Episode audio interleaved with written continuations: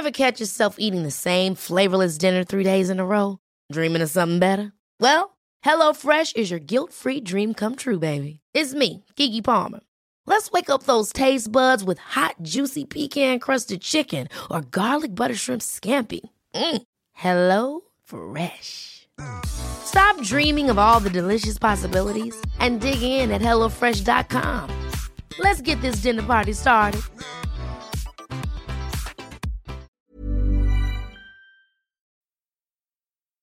Bonsoir, bienvenue dans le podcast Culture PSG du lundi 20 mai 2019. Nous avons un gros programme ce soir puisque le PSG a été le PSG ce week-end. On va forcément revenir sur le match contre Dijon qui était le dernier de la saison à domicile. Bon, on va pas en faire trop. Et puis nous allons surtout revenir sur la, mythique euh, sortie déjà de Kylian Mbappé qui nous a, sorti, qui nous a sorti de l'ennui devant les trophées UNFP. On fera donc ça dans une deuxième partie. Nous sommes quatre pour revenir sur tout ça, comme toutes les semaines. Nous avons Monsieur Martinelli qui est en pleine forme. Dans, Salut. Il n'a pas croisé de ballon d'or cette semaine, mais il est en pleine forme quand même. Euh, L'ami euh, Simon qui est là normalement. Bonsoir, bienvenue dans le podcast des responsabilités. le podcast des responsabilités, on va en parler des responsabilités. Et nous avons le plus responsable de tous, Omar, qui est en pleine forme aussi.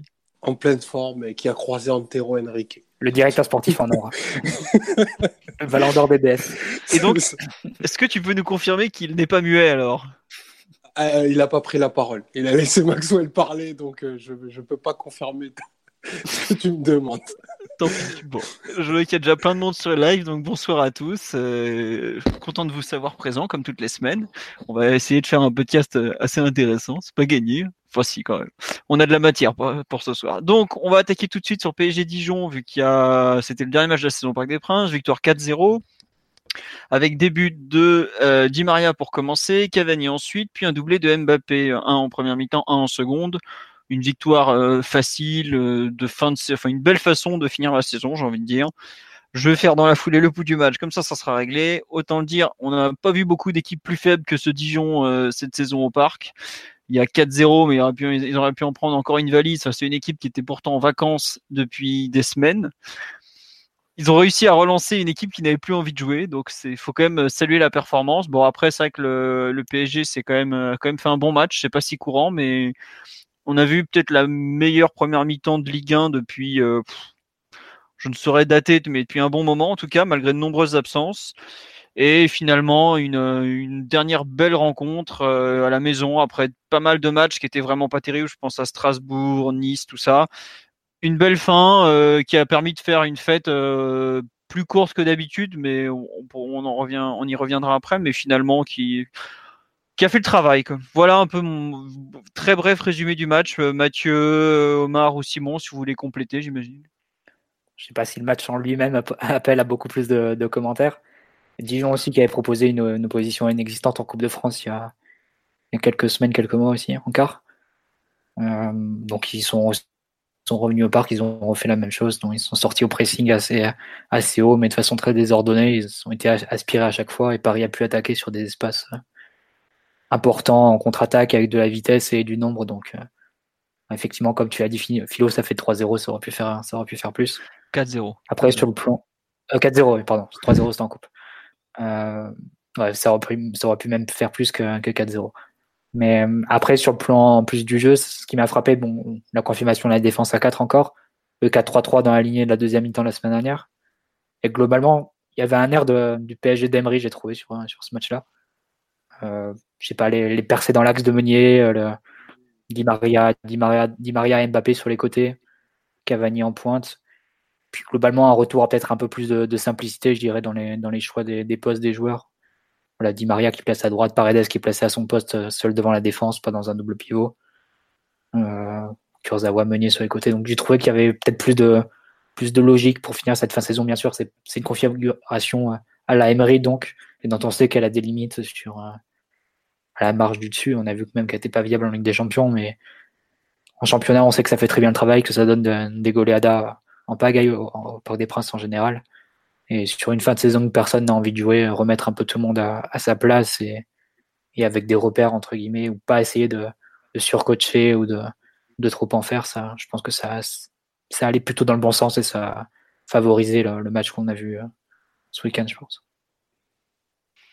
Très bien. Tu.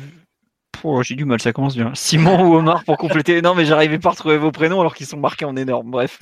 Bah, Euh, je, je crois pas que vous l'ayez mentionné, mais on s'est quand même bien facilité en mettant deux buts en, en 4 minutes.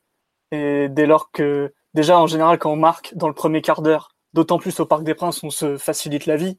Bah alors, deux buts en 4 minutes et en gros, deux actions euh, un peu, à peu près similaires avec Dijon qui, qui perd la balle trop rapidement et dans une zone un peu, un peu sensible. Il y avait plus de match euh, et le PSG a pu dérouler. Surtout que Dijon a, je pense, pas les moyens de ses ambitions sur le terrain. C'est-à-dire qu'ils ont cette espèce de 4-2-3-1 qui passe en, en 4-4-2 pour aller chercher l'adversaire assez haut. Mais bon, le, le PSG a vite, vite euh, étouffé le, le pressing euh, grâce à la supériorité technique. Et en plus, ils se laissaient, euh, euh, leur milieu de terrain, les Dijonais notamment, se laissaient très vite déséquilibrer vers l'avant en s'orientant sur nos milieux. Ce qui a fait que, en gros, dès le premier rideau défensif euh, franchi, euh, il y avait plus qu'à, quoi. Et on l'a vu au moins 10 ou 15 fois durant le match avec Draxler ou, ou Di Maria qui pouvaient euh, attaquer des espaces euh, assez importants balle au pied. Et euh, presque tous les buts viennent de situations euh, euh, de ce type. Donc euh, une configuration de match très très claire avec euh, le PSG qui a retrouvé beaucoup d'efficacité mine de rien parce que c'est pas tous les tous les week-ends qu'on met deux buts en cinq minutes. Donc euh, voilà un, peu mon résumé de, de la partie. Très bien.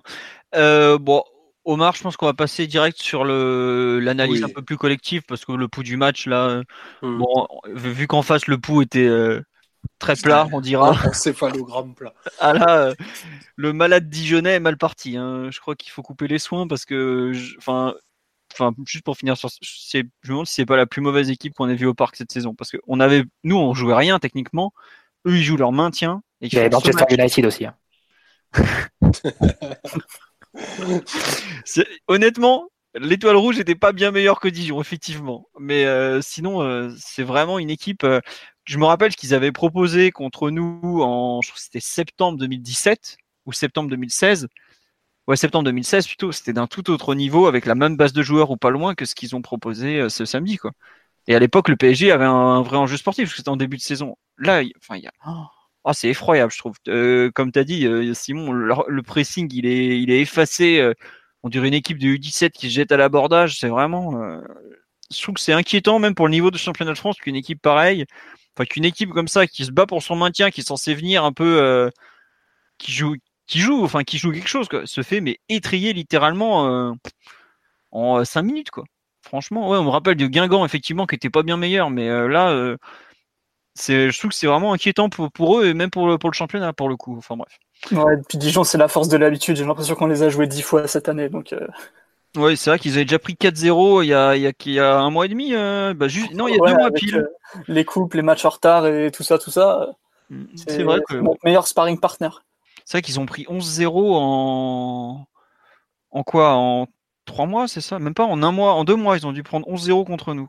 Ouais, c'est lourd. Hein Bref, Euh, revenons sur le PSG. Omar, donc ton avis un peu sur cette euh, performance collective un peu meilleure que, les dernières semaines, on est d'accord? Oui, oui, oui, on est, on est d'accord là-dessus. Après, ben, faut vous souligner à juste titre que ben, c'est c'est une performance qui est grandement facilitée par, euh, par la faiblesse de, de Dijon, qui ressemblait pas trop à une, une équipe de combat, pour reprendre le, champ lexical qui est cher à, à Camboiré. Donc, on a vu, euh, on a vu des, joueurs euh, qui ont fait des prestations individuelles bien meilleures à ce qu'on a pu voir ces dernières semaines en, en se facilitant le match assez rapidement. Euh, je trouve que Mathieu relève quelque chose d'assez juste, c'est qu'on on en a mis certains, je pense à Paredes notamment, dans, dans le confort au niveau positionnel. Ça leur a permis de retrouver des sensations et en même temps, quand tu as autant de temps pour jouer Ligue 1, c'est-à-dire que ton premier adversaire euh, direct est en moyenne à 5 mètres et il va pas sortir sur toi avant euh, 5 ou 6 secondes, ben, pour orienter le jeu, euh, c'est facile et tu as, énormément d'en- d'enchaînements qui se sont faits parce que les, les Dijonais ont accumulé des retards euh, et laissé des, espaces énormes euh, à ce niveau-là. Donc euh, ça a permis à, beaucoup bah, de se refaire un peu la cerise dans un match qui comptait absolument pas, mais dont il aurait été mauvais, de, très mauvais goût et de très mauvais genre de, louper le match où, on te remet le titre euh, dans ton stade.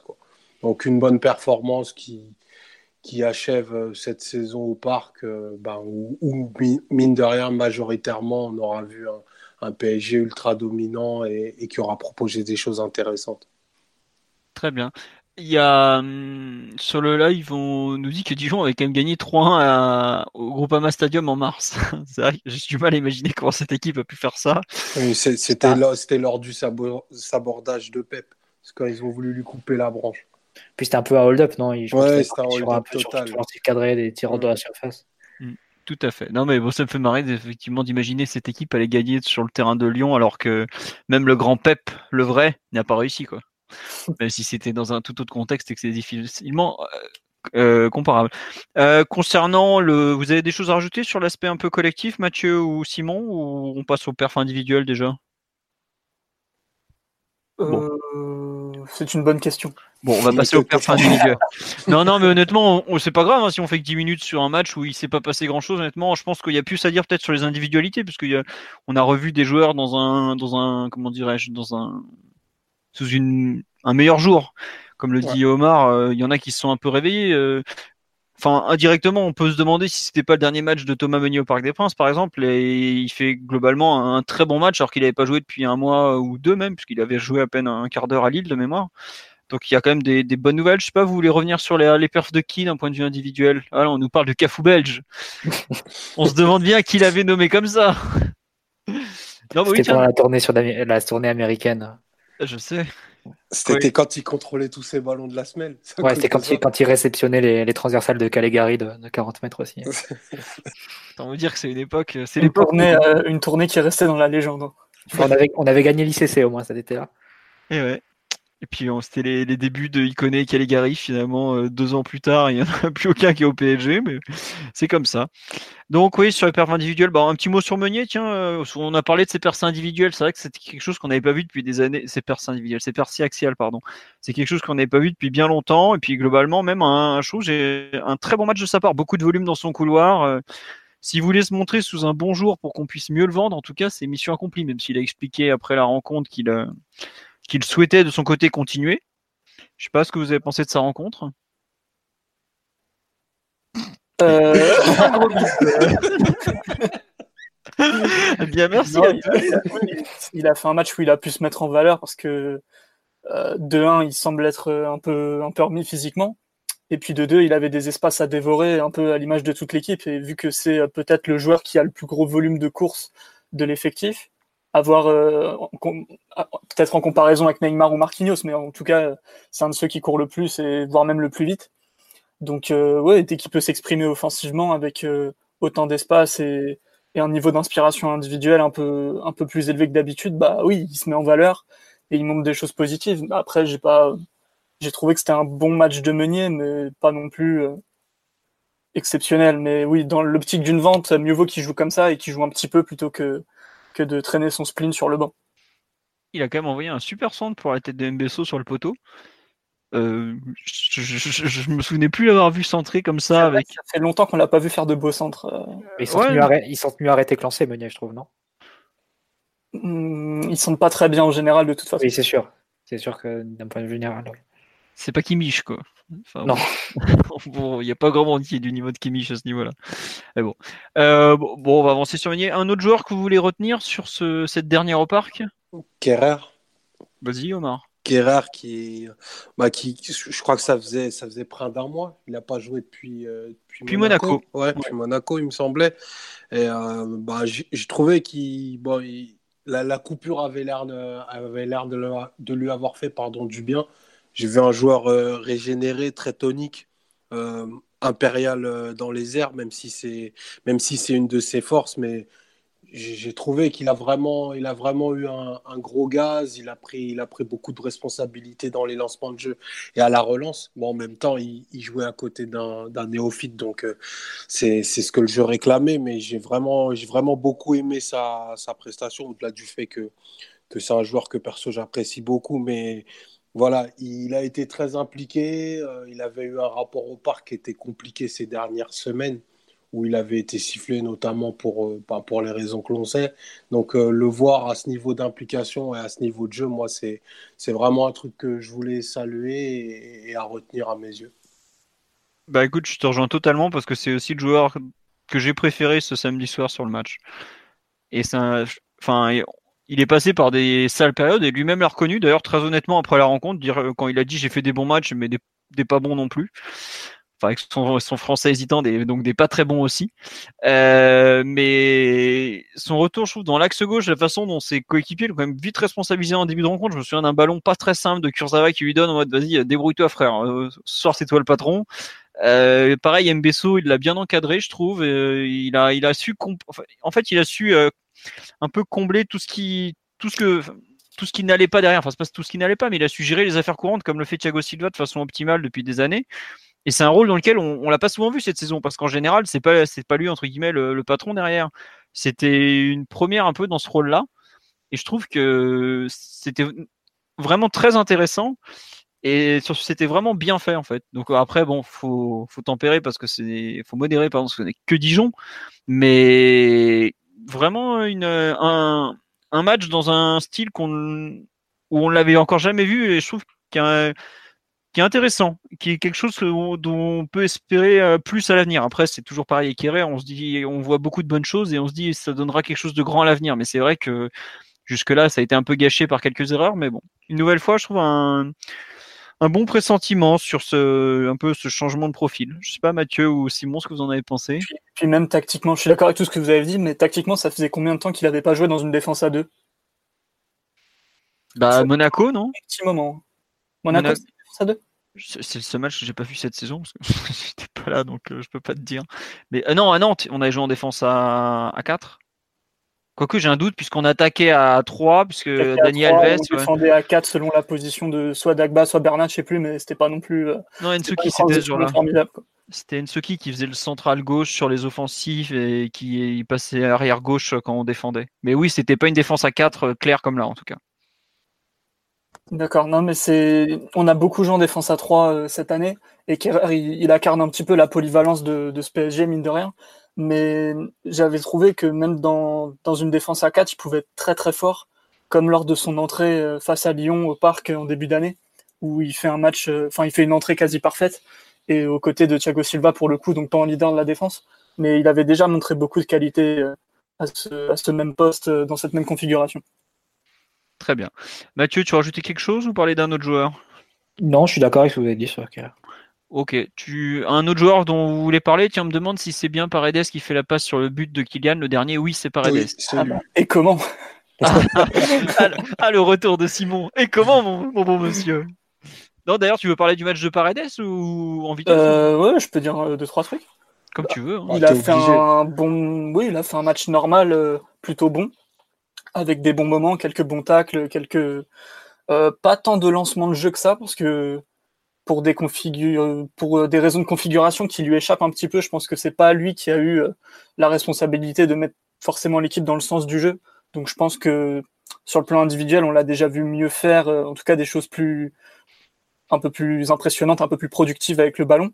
là, c'était plus un match où il avait un rôle où il devait équilibrer d'abord bien faire circuler le ballon, bien bien sécuriser euh, tout, tout à la base du jeu puisqu'il jouait souvent entre les deux entre les deux défenseurs centraux aussi. Donc il était quand même euh, un petit peu éloigné de de Mbappé ou Di Maria pour euh, pour les servir sur des lignes de passe plus profondes. mais il a quand même fait un bon match, très sérieux. J'ai trouvé peut-être un peu moins de sautes de concentration que d'habitude. Et, et défensivement, bah, ce sera jamais parfait parce que de toute façon, c'est pas un joueur qui, qui défend très très bien mais il a eu aussi des, des, bons, des, bons, des bonnes actions défensives. Puis, euh, pour avoir revu euh, il n'y a pas si longtemps des images du Zénith, euh, franchement, au PSG, il fait des efforts hein, parce que en Russie, il marchait tout le temps sans, sans le ballon. Ah, Vraiment, Riquelme, quoi. Riquelme de, de 34 ans. Alors que au PSG, là, au moins, il fait souvent, même s'il a des temps de réaction ou des anticipations qui sont un peu douteuses, il se donne au moins la peine d'accompagner les retours défensifs. Quoi. Omar avait une remarque à faire sur Paredes sur le ballon, je crois. Non, non, mais il n'a pas, il a pas, il a pas changé de rythme à ce niveau-là. Ça, va, à part, à part samedi. Euh, sinon, en général, il est plutôt tranquille, quoi. il aime bien quand le rythme est lent, on va dire.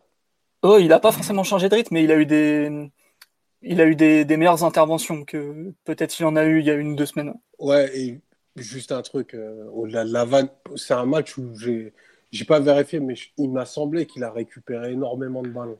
Oui. Contrairement Il à- réussit euh, contrairement 4 à ou 5 d'habitude. tacles, euh, ouais, ouais c'est ça. Ah non, il a mieux protégé sa défense que d'habitude. euh, Même je, le très critique Jean-Luc Haribar l'a reconnu en milieu de, de première page. je crois. Ah, Et moi aussi, j'avais noté pendant, parce que c'était moi qui faisais les perfs individuels, je l'avais noté comme quoi il avait récupéré plus de ballons que d'habitude. Et euh, par contre, je te trouve un peu dur dans, quand tu dis lancement de jeu parce qu'il a fait plusieurs ouvertures vers les côtés qui étaient franchement bien vues et, et qui aéraient le jeu justement. Il y euh, en a une très belle vers Meunier, mais je n'ai pas, j'ai pas d'autres exemples.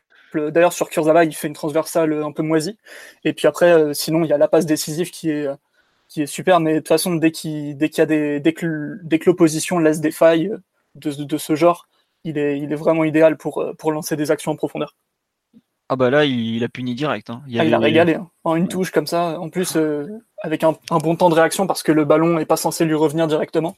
Donc, euh, ouais, action de grande classe. Et si ça avait été Mbappé à chaque fois à la finition, il aurait eu plus que deux passes décisives en une demi-saison. Ça, c'est sûr. C'est vrai. Euh, un autre joueur que sur lequel... ah non il y a, je voudrais revenir sur la première mi-temps de Draxler parce que Ah oui. ah je oui. l'ai beaucoup taillé cette saison euh, parfois à raison mais sa première période est vraiment d'un très très très bon niveau quand il quand c'est ce genre de relayeur qu'il est euh, vraiment vif tranchant vers l'avant et tout c'est un très très bon joueur quand il décide de, qu'il est pas dans un bon jour ou alors comme en deuxième mi-temps qu'il s'endort comme les autres c'est plus compliqué mais vraiment sa première mi-temps est une mi-temps d'un joueur euh, qui, est vraiment euh, qu'un joueur de haut niveau, quoi, tout simplement. Le- la fluidité de ses prises de balles, la, la capacité qu'il a eu à se mettre au bon endroit au bon moment, vraiment le tout ce qu'on attend d'un relayeur, surtout dans le milieu du PSG où il n'y a pas de joueurs. On en parlait la semaine dernière, des joueurs qui aiment se mettre devant le ballon dans le milieu, il y en a très peu. Il, en fait partie et quand il est comme ça, il, il redevient un joueur très très intéressant. C'est dommage que ça arrive de façon aussi. euh, Ah, mais là, tu peux pas le séparer non plus du contexte philo Oui, la de et, de, et du collectif. Combien de fois cette saison il a joué dans un milieu à deux, Draxler Combien de fois cette saison il a joué euh, milieu offensif droit? Là, il retrouve une situation bah, qu'il connaît. On, l'a vu faire des beaux matchs au moins en Ligue 1 dans cette configuration de milieu à 3, un peu axe gauche comme ça. C'est- Quelque Enfin- part, c'est pas une surprise de, de le voir à, à ce niveau. Ouais, mais on tu vois, une normalité quelque part quand tu quand alignes des joueurs à des postes qu'ils connaissent ou à des postes qu'ils ont déjà occupés. Moi, il y a une phrase d'Allegri que j'aime bien. Il dit les, les, les coachs dans les grands clubs, parfois, il faut savoir se préoccuper de faire le moins de dégâts possible. C'est-à-dire rester simple et de pas et de pas mettre les joueurs dans des positions qui, qui les desservent ou, ou des contextes qui les desservent. Moi, je pense que Draxler, tu le mets dans un milieu à deux et tu le mets milieu offensif droit. Qu'est-ce que tu vas en tirer? Alors, Ouais, mais- après, a- tu peux avoir des, des mauvais matchs de sa part. On sait qu'il y a une irrégularité chez le joueur qui peut tirer encore plus bas ses performances. Mais de base, c'est des, postes où il ne peut pas être performant. Là, on revient à une, à une normalité quand il est aligné dans, les- dans ces zones-là. Oui, non, c'est sûr, mais après, il y a aussi des fois où on l'a pas vu attaquer les espaces qu'il a comme ça. Euh, quand même, euh, je trouve, une. euh, il y a eu des jeux, il y a eu des matchs où il faisait pas, il n'était pas aussi euh, inspiré, aussi poussé vers le but adverse, aussi libre en termes d'espace aussi. Et ça n'a pas été qu'une question de positionnement, parce qu'il a aussi fait, quand il a, on l'a fait jouer des fois milieu offensif gauche, ça a été un sacré cadavre, alors que c'est un poste qu'il connaît parfaitement, auquel il a joué euh, pratiquement la moitié de sa carrière, tu vois. Donc c'est pour ça que je trouve qu'il y a la question du positionnement, je suis entièrement d'accord avec toi et on, on l'a évoqué souvent pour ce joueur ou pour d'autres. Bah, je me souviens du débat sur Kim Pembe la semaine dernière, par exemple. Mais il y a aussi, je trouve, une question de bah ouais, comme tu dis, de, de bons jours et de mauvais jours avec lui. Oui, non, mais ça, ça, c'est très clair. Mais je pense que de base, tu as plus de chances qu'il soit. Enfin, si tu as un bon jour de Draxler, tu as plus de chances de l'avoir quand il est aligné dans, du, dans une zone au moins. Je dis pas forcément un poste, parce que même relayeur gauche, c'est pas forcément son poste euh, de prédilection, mais dans une zone où il peut. euh, voilà, il peut se mettre, il peut se retourner, il peut se mettre face au jeu. Il a après des, un angle pour trouver des passes euh, vers le côté droit. Ben, je- typiquement, la passe qu'il donne pour Di Maria sur, le- sur le 1-0, elle est, elle est pas mal. Ou sur le 2-0, je sais plus. 1-0, oui. Euh, voilà, pour- ou bien pour après, pour, pour percuter, pour, pour aller en un contrat face à, face à un défenseur. Je pense que tu, tu, tu le mets dans de meilleures conditions qu'en le mettant à droite où tu le fermes, tu le fermes tous les angles et euh, tu le contrats en gros à faire des passes latérales. Et, tu le, et c'est une position plus favorable évidemment qu'un double pivot pour lui. effectivement, on a vu toutes les limites que ça pouvait avoir cette saison et à quel point ça pouvait restreindre le joueur. Sur le live, il y a quelques réactions concernant le match de Draxler. On nous dit effectivement ça a duré que 45 minutes. C'est vrai que sa seconde période, bah, après toute l'équipe s'est un peu arrêtée de jouer, ou globalement toute l'équipe a tenté de faire marquer Mbappé, ce qui a été complètement contre-productif pour tout le monde. Mais euh, ouais, sa, seconde période, ouais, il a, par exemple, sa seconde période, tu vois, il, je trouve qu'il fait des choix où il, il tente en permanence de donner le ballon à Mbappé, alors que la première mi-temps, justement, où il a été intéressant, c'est qu'il a su jouer avec euh, à propos. En conduisant le ballon aussi. Aussi. Mais euh, tu vois, ça a duré qu'une mi-temps. Quoi. Après, on sait pas trop ce qui s'est dit à la mi-temps, si on s'ils se sont tous dit bon allez, on fait marquer Mbappé pour le, soulier d'or et tout ça, ou s'ils ont juste perdu le fil du match parce qu'ils menaient 3-0 face à une équipe dont ils ont bien vu qu'elle n'allait pas revenir. Mais bon, on ne saura jamais. Euh, toujours concernant Draxler, on nous, dit combien de fois on a demandé à Draxler de remonter le ballon sur quelques mètres puis de sécuriser la possession du ballon, sachant que physiquement c'est une crevette. Ça après, euh, ça revient un peu à ce que disait Mathieu sur l'utilisation du joueur et à ce niveau-là, est-ce qu'elle a été optimale au cours de la saison? C'est pas sûr, mais comme d'autres joueurs avant lui, sa polyvalence se retourne contre lui. Mais ça, c'est un des grands classiques du foot et malheureusement euh, quand tu n'arrives pas à être un titulaire intouchable à un poste, bah, tu es un peu baladé partout et tu essaies de faire ce que tu peux. Ce qui est clair, c'est que ce qui le, ce qui lui ce qui le dessert, c'est qu'il a des joueurs plus forts que lui de, à son poste. Euh, bah, il y en a au moins trois d'ailleurs. Il y en a trois meilleurs. Et puis, Voir euh, euh, Tourelle préfère mettre Diaby ailier gauche que Draxler, je pense. Puis, en plus, quand il joue relayeur gauche là comme ça, quand tu as Neymar en face, c'est, enfin, t'as pas le même rôle quoi. Donc mm. au niveau de la, au niveau de la conduite, de l'orientation sur le terrain, bah, forcément, si tu as Neymar devant toi, tu vas être amené à lâcher le ballon beaucoup plus tôt et, à faire les passes latérales dont vous parliez tout à l'heure. D'ailleurs, c'est ce que Neymar semblait lui reprocher dans les indiscrétions qu'il y a eu récemment. Oui. Euh, on nous dit bah, justement sur concernant Draxler, il attaque les espaces souvent de façon juste, mais il n'est pas servi car il y a des meilleurs joueurs entre les lignes que lui, notamment Neymar. Bah effectivement, oui. Euh, après, il faut se mettre à la place des joueurs. Tu as le choix entre Neymar et Draxler. Bah, tu, donnes le ballon à Neymar. c'est triste, mais c'est dur d'exister à côté de Neymar. Et on, le voit, par exemple, même en sélection brésilienne, où Coutinho est une sorte de faire-valoir alors qu'il joue relayeur gauche. Et voilà, c'est comme ça. Est-ce qu'il ne faut pas justement un joueur qui, n'a qui va faire des courses avant tout? Et on sait que c'est pas forcément totalement la spécialité de Draxler. Enfin, c'est aussi le, un problème de complémentarité par rapport aux autres joueurs et il en a souvent pâti cette saison. Après, il n'a pas non plus fait tout ce qu'il faudrait pour, euh, pour renverser la vapeur. Parce que bon, comme il le dit lui-même, des fois c'est pas si mal d'être remplaçant. Hein. Ouais, bah, de toute façon, Draxler c'est pas un champion. On l'aurait vu depuis, depuis bien des saisons qu'il joue déjà. Ah, c'est un, un, vrai talent au moins. Certains n'ont même pas ça, mais c'est vrai qu'il a, il a pas trop le mental d'un grand champion. Il, est, il a peut-être le talent, mais bon, ça suffit pas forcément pour tout. Euh, on va avancer, à part si vous voulez revenir sur un dernier joueur. Euh... Ah, sur Alves, ouais. Ah, vas-y, vas-y, Simon, oui.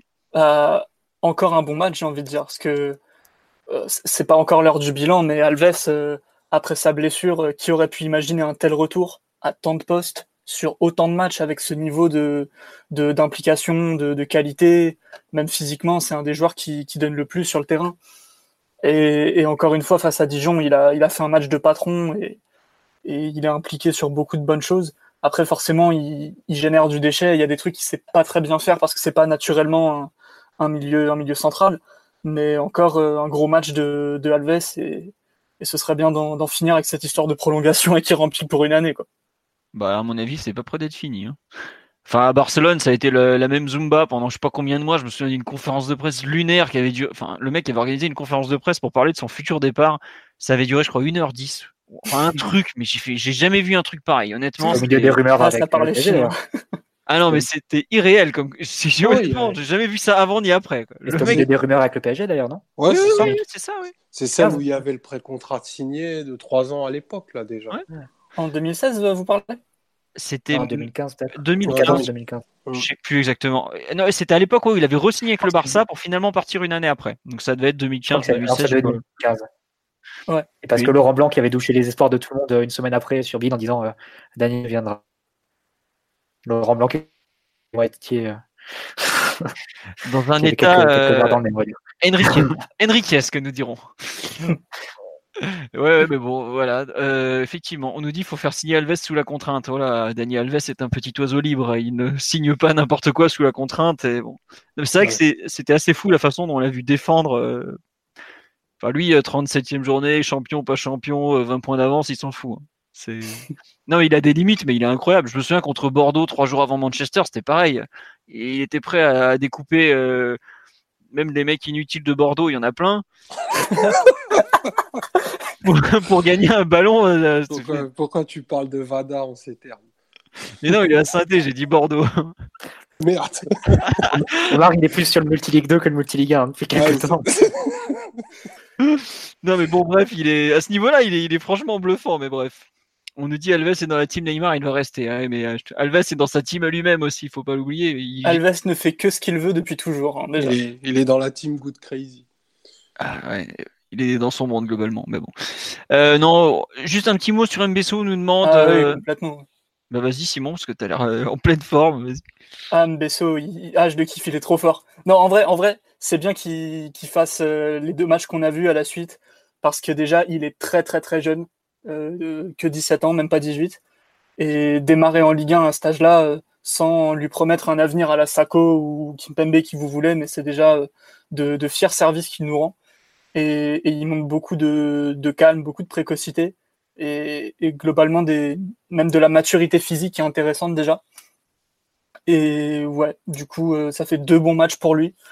S'il peut faire peut-être Bon, ce sera sans doute pas, pas le cas forcément, mais s'il a l'occasion de faire des feuilles de match euh, la saison prochaine, euh, ce sera avec plaisir parce que je pense que on est face à un, vrai potentiel parce que c'est une chose de, bien jouer chez les jeunes. Euh, mais bon, c'est pas le même sport, hein, même par rapport au niveau de la Ligue 1. Et, faire des matchs propres, corrects et avec ce sang-froid là en, Ligue 1, c'est vraiment très encourageant. Omar ou, ou Mathieu, pardon, vous voulez rajouter quelque chose?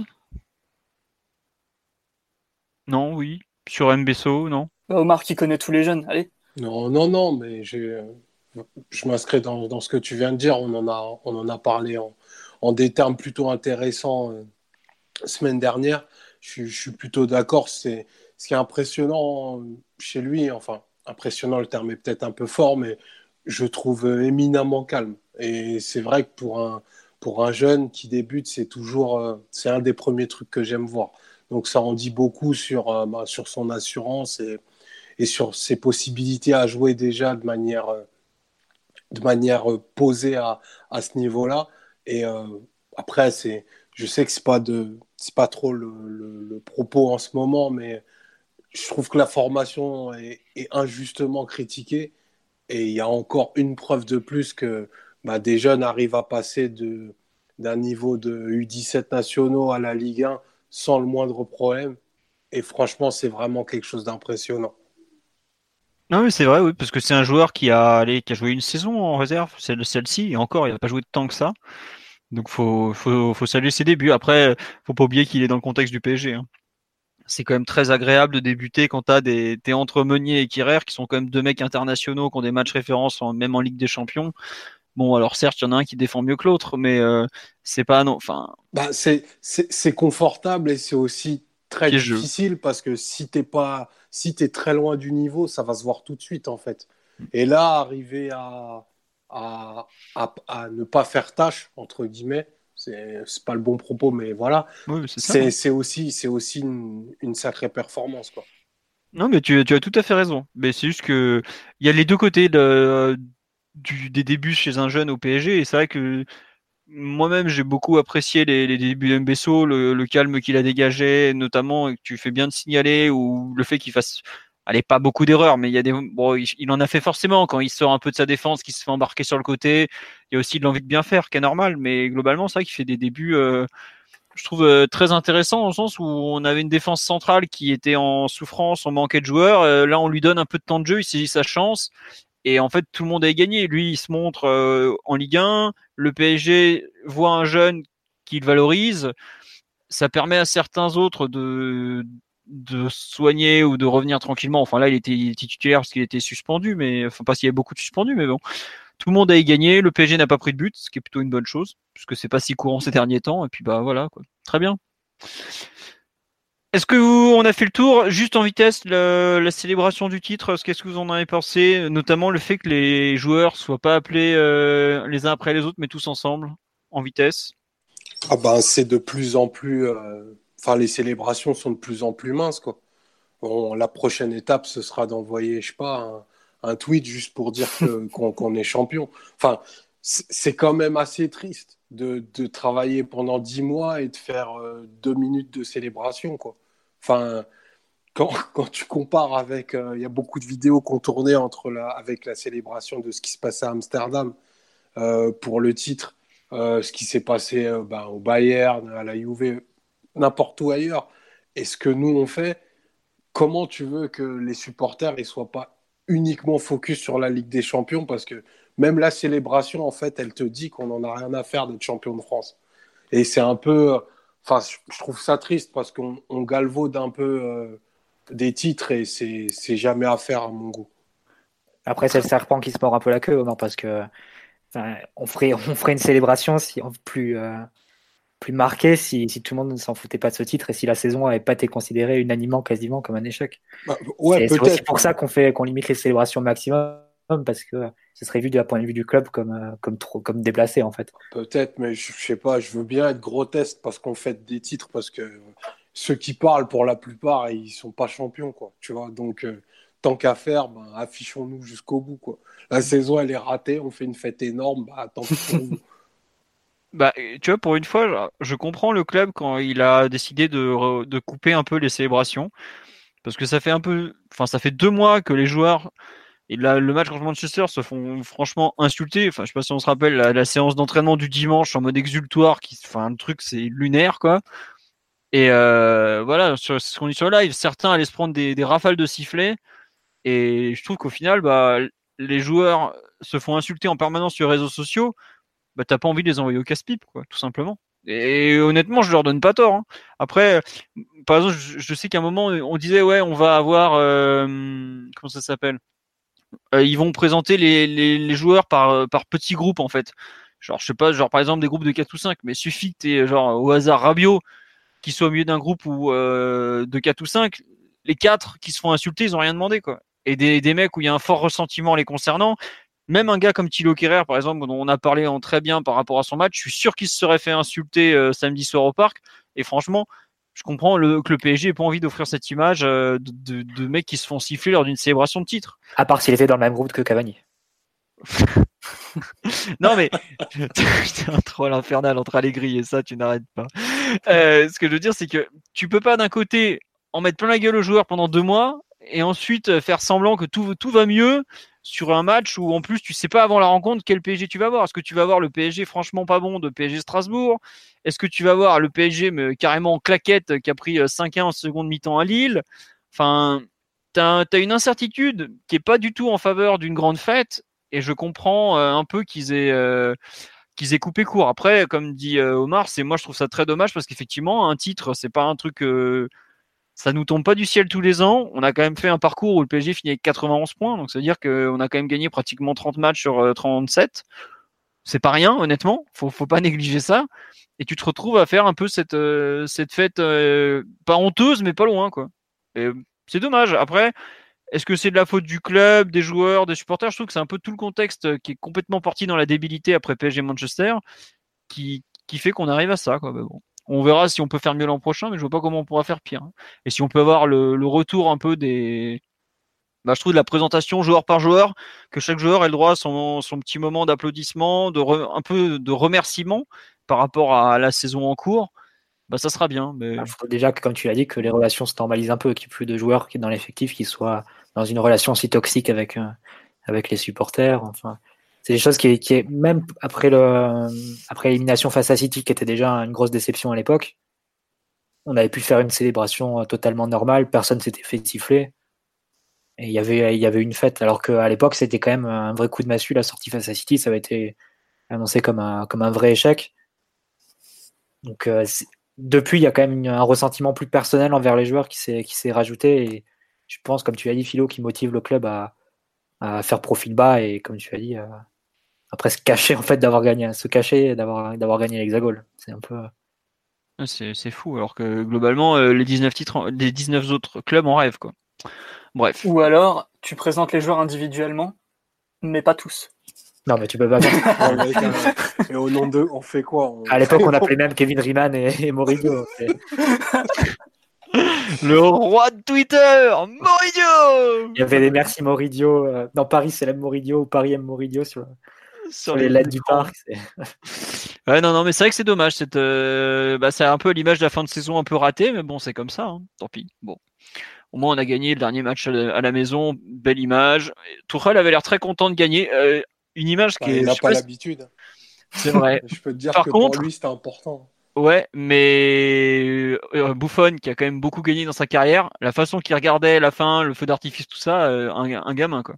C'était assez. Enfin, c'est marrant de voir un mec qui a quand même tout gagné, à part la Ligue des Champions, être euh, un peu euh, sous le charme du- d'une cérémonie de fin de saison comme ça. Donc, euh, comme quoi, peut-être que nous, on est un peu blasés, mais que pour ceux qui découvrent, c'est toujours un moment quand même très sympa. Même Paredes ou Kerrer avaient l'air plutôt contents de découvrir ça aussi, bon, peut-être qu'on est trop exigeant.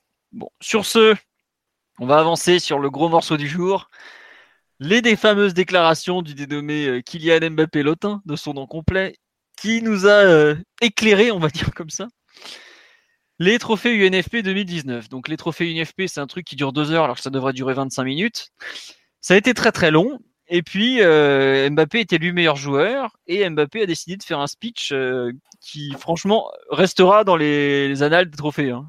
Parce que globalement, il s'y passe pas grand chose à part des grands moments de gêne. Et là, celui-là, on s'en souviendra longtemps, à savoir qu'il a quand même balancé euh, une petite bombe dans le sens où il a dit qu'il était très content, euh, remercier le titre, il avait une pensée pour Nasser Al-Khelaifi, et il a fini par un petit. Il est peut-être le moment pour moi. Attendez, je, rephrase, je retrouve la phrase exacte, ça sera beaucoup plus simple. Il est. J'ai découvert éno- énormément de choses ici. Je sens que c'est peut-être le moment d'avoir plus de responsabilités. J'espère que ce sera au PSG et ce, sera avec grand plaisir, ou peut-être que ce sera ailleurs pour un nouveau projet. Voilà. Bonsoir à tous. Donc, première question qu'on a mis de- dans les thèmes. Est-ce que c'est le bon moment pour faire cette euh, déclaration qui, évidemment, euh, était préparée, comme il l'a avoué, et a mis le feu aux poudres, euh, forcément? Qui veut se lancer sur le, le- un peu le- la forme? Allez, Omar, c'est pour toi. T'as parlé, c'est pour toi. Euh, bah, la forme, forcément, elle, elle interpelle parce que, comme tu dis, il y a, il y a à peu près zéro, spontanéité dans son propos. Donc, c'est quelque chose de, préparé et même, j'ai envie de dire, euh, d'orchestré. Ben, parce qu'en en plus, on, est, on était dans, un, dans son moment, en fait. C'est un moment de, de remise de trophée individuel. Donc, c'est un moment qui, qui n'appartient qu'à lui. Et euh, c'est surtout un moment qui, qui, si tu le mets entre guillemets d'un point de vue historique, ça le fixe comme l'un des joueurs les plus, les plus dominants de l'histoire du, championnat. Tu vois, il aurait pu euh, simplement profiter de ce moment. Bon, il a adressé euh, quelques, quelques remerciements de, de façade et de circonstances. Et après, tu as, pour la première fois le moment où il ouvre euh, laconiquement la, possibilité d'un départ. Au moment où il le fait, c'est c'est bien sûr tout sauf innocent et c'est euh, quelque chose qui, qui, je pense, masque euh, des frustrations qui peuvent être multiples, euh, qu'il ressent en, termes de groupe. Dans le groupe, je pense. Euh, S'il estime qu'il y a un manque de reconnaissance de ce qu'il fait, ben, je trouve que c'est difficile pour, pour les autres et c'est difficile d'être un peu d'être plus encensé que, que, ce que, Mbappé, est en ce moment, à juste titre. Euh, donc il y a, y, a, y a pas mal de choses qui interpellent. En fait, je ne suis pas surpris. Euh, donc je ne vais pas déborder sur la forme. Je vais en rester là euh, et laisser la parole aux autres parce que c'est un vaste sujet. Très bien. Euh, petit tour sur live, on nous dit euh, insultez-le un par un. Mais non, mais il faut, analyser sa sortie. On va pas l'insulter comme ça, ça sert à rien. Et puis globalement, il s'en fout en plus. Donc euh, voilà. Euh, alors, on nous dit si tu veux partir, c'est le bon moment. Et c'est vrai que sur la le un peu la forme, on nous dit sortir 30 ça, donc la phrase, la fameuse phrase 30 secondes après son passage sur Nasser, c'est très dur le décalage. Effectivement, il y a il y a un, un, grand écart assez extraordinaire entre le moment où tu remercies ton président qui a vécu des moments compliqués et le moment où tu lui expliques, donc 30 secondes après, que ce, qu'il fait c'est de la merde ou pas loin. Parce que c'est un peu ça dans le fond, hein, en mode euh, si c'est pas assez bien ici, j'irai ailleurs. Ce qui est quand même assez fou. Euh, on nous dit qu'il aurait dû le dire après son premier trophée de la soirée. Une, une autre salve sur le deuxième pour notre plus grand bonheur. C'est vrai qu'il est passé deux fois devant la presse et, en fait, tu as eu enfin devant la presse, devant les joueurs, tu eu une première fois où il faisait un peu le bilan de sa saison en Ligue 1, donc ce fameux troisième titre de troisième espoir, et un peu une fois où il a fait passer ses vrais messages, j'ai l'impression. Bref. On nous dit sortie inattendue, non seulement car sur la forme c'est un manque de respect pour beaucoup, mais en plus elle est assez en décalage avec le statut du joueur. Mathieu, Simon, votre avis sur cette sortie pour euh, à ce moment-là euh, de la saison et tout ça. Tu veux qu'on se limite sur la forme encore, Philo Ouais, non, juste sur... moi il y a un dernier truc que je voudrais dire sur la forme, c'est que, euh, enfin, il y a le fait qu'il, en fait, il a, il, il s'est bien gardé de le faire avant le dernier match de la saison au Parc des Princes. En fait, c'est plus, c'est plus le timing que la forme en fait qui me gêne. C'est que bah visiblement, il l'avait déjà décidé. Quand je revois les images de la veille au soir, quand il est interviewé par Olivier Talaron qui tente de lui sortir les verres du nez, ça se voit qu'il savait déjà très bien ce qu'il allait dire. Et je trouve qu'il y a un peu un manque de courage de, le faire à ce moment-là, alors que le prochain contact qu'il va avoir avec les supporters parisiens, c'est dans on ne sait combien de temps, puisque après on va jouer à Reims et ensuite c'est les vacances, il va partir en équipe de France. En gros, il va pas revenir au parc avant trois mois. Et je trouve que il y a un côté euh, courageux, mais pas trop en, fait. Où il est vrai, il est pas si sûr que ça de lui. Et même la façon dont il est après face à la presse, donc après la fameuse déclaration, donc de, en zone mixte ensuite, on sent qu'il est presque soulagé d'avoir balancé ça, mais que c'était pas non, c'est pas non plus euh, totalement, totalement assumé. Je trouve que c'est un peu. Après, il voulait peut-être, il voulait pas en rajouter face à la presse et utiliser face à toi, face à Talaron. Oui il était certain d'avoir un plus grand retentissement s'il faisait en direct euh, sur la, cérémonie de, l'UNFP. Je pense que c'est ce qui explique cette forme. Et qu'elle nous dérange tous, c'est un fait, mais c'est ce qu'il recherchait. Si tu veux faire un coup de pression, il faut qu'il y ait un aspect choc, il faut qu'il y ait un aspect surprise, il faut qu'il y ait un aspect menace. Sinon, c'est pas un coup de pression. Sinon, c'est une négociation, c'est une discussion euh, dans le cadre du club. Et ça n'a pas du tout le même effet. Et ça se trouve, ils sont déjà passés par cette étape-là, en coulisses. Et ils n'ont pas, été, ils pas été entendus. Et donc là, ils passent à l'étape suivante. Enfin, juste, je me permets de te couper. Mbappé s'est déjà plaint plusieurs fois au sein du club de certains trucs. S'il le fait aujourd'hui de façon publique, c'est qu'il estime qu'il n'a pas été assez écouté. Ça, c'est un secret de polichinelle qu'il a, a demandé euh, plus de trucs et tout ça. Mais bon, vas-y, excuse-moi, je te laisse finir. Après, voilà, ça sur l'aspect forme, je pense qu'il a bien, a bien calculé son coup. Il savait que le retentissement serait maximal s'il le faisait euh, au moment de la cérémonie UNFP, que son message serait, serait, certain de bien passer plutôt qu'à la sortie d'un match après, après avoir fait un effort de 90 minutes ou, devant la presse. Après, sur le fond, je distinguerai deux choses.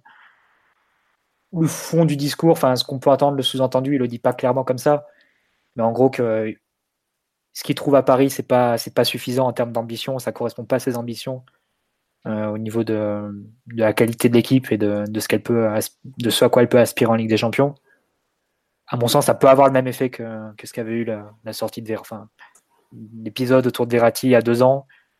Dans notre contexte, je pense que c'est bon à prendre. Tout ce qui est susceptible de faire un peu bouger, euh, les choses et, faire réveiller un peu le club devant, après une année d'incompétence totale, même deux. Ça peut, c'est toujours ça de prix, je dirais, et encore plus quand au moment où l'émir, euh, arrive sur Paris. Après, le deuxième point, je le distinguerai euh, du premier, c'est sur les responsabilités. Là, par contre, pour moi, c'est impossible de le suivre parce que les responsabilités, ça se réclame pas, ça se conquiert et ça se gagne sur le terrain.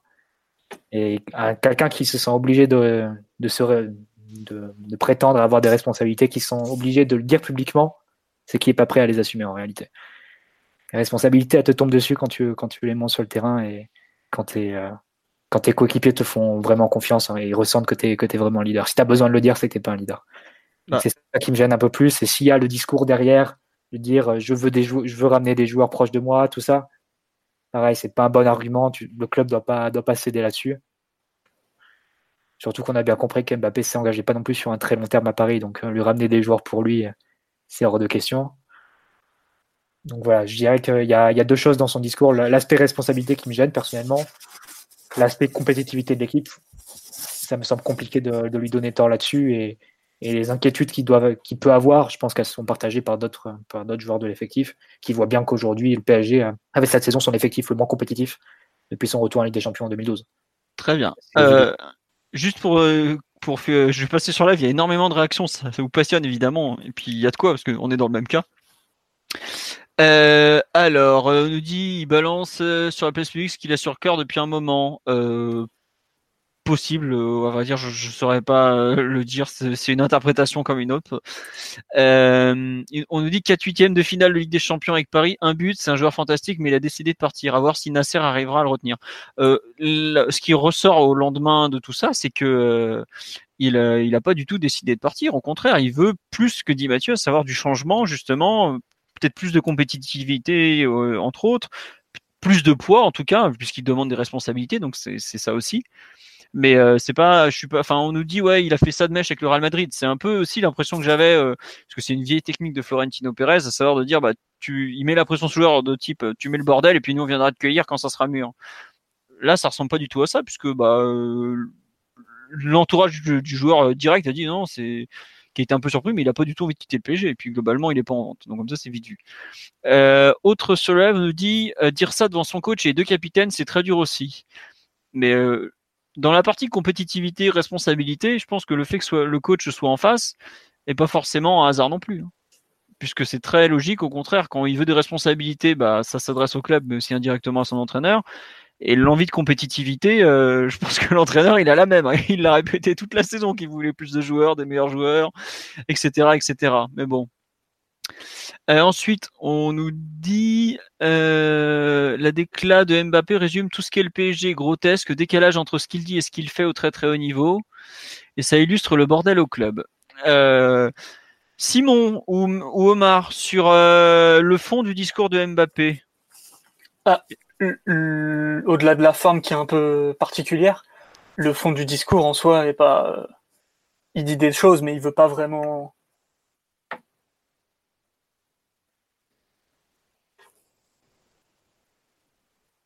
Simon Allô Ah, pardon, ça a coupé. Ah pardon, oui. Donc oui, il- t'étais sur il Ouais. dit des choses, mais Ouais, il dit des choses, mais en fait, il veut pas vraiment dire ce qu'il dit. C'est-à-dire que les responsabilités, déjà, il les a eues. En l'absence de, de Neymar et Cavani, il devait un petit peu, euh, malgré lui, porter l'équipe sur ses épaules. Il a eu l'occasion de montrer qu'il pouvait être euh, euh, le leader, mais pas complètement, parce que bon, sa prestation face au euh, face à Manchester United au match retour est, est pas bonne du tout. En tout cas, pas assez bonne. Et, quand il dit qu'il veut, enfin, quand il parle de- d'envie d'ailleurs ou de possibilité de départ, c'est aussi un petit peu n'importe quoi, je pense. Déjà, il a pas envie de partir, à mon avis. Euh, et surtout, il n'y a pas vraiment d'autres clubs qui peut aller le chercher, euh, vu la valeur du joueur et vu comment le, PSG a, décidé de, le verrouiller, lui et Neymar. Donc euh, déjà, ça fait deux choses qui vont pas dans son discours. Après, l'envie de, de, de se plaindre un petit peu publiquement de, en- pour augmenter le, le niveau de compétitivité, le, le niveau de qualité de l'effectif, tout ça, ça c'est euh, malheureusement un problème que le PSG a depuis euh, deux ou trois ans. Donc euh, à peu près, euh, pas tout le monde, mais beaucoup de gens euh, au club pensent comme lui. Beaucoup de gens qui suivent le club pensent comme lui aussi. Donc ça, dans le fond des choses, on peut que lui donner raison. Euh, même si euh, c'est sûrement pas à lui de le dire euh, et sûrement pas dans ces conditions-là non plus.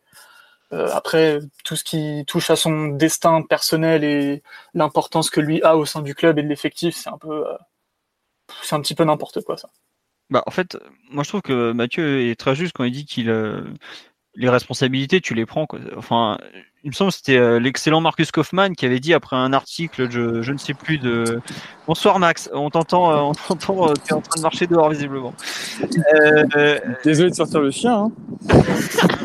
quelle, quelle arrivée Non, non, mais plus sérieusement, oui, je disais, ouais, le, en foot, le pouvoir se prend. Et Mbappé a eu l'occasion de le prendre. La- le huitième de finale retour, si c'est pas l'occasion de, de marquer le PSG, de prendre le pouvoir, de dire, ouais, aujourd'hui, le PSG, s'il faut aller en Coupe d'Europe, c'est moi. C'est ça. Après, il y a ces finales de Coupe de France où il fait un match, mais euh, effroyable, que beaucoup ont déjà oublié, mais enfin, il nous coûte un trophée ce jour-là quand même. C'est pas rien. Euh, de venir demander, même pas un mois plus tard, plus de responsabilités, alors que euh, caca culotte x2, ah non, non, non, non, c'était fallait, fallait les montrer les responsabilités. Après, je comprends que il profite de l'instant où il est dans une position de force incroyable, puisque bah, il vient quand même de récupérer pour la première fois le trophée de meilleur espoir, euh, enfin x3. Il vient de récupérer, comme il dit lui-même, le seul titre qui lui manquait en France, à savoir le titre de meilleur joueur.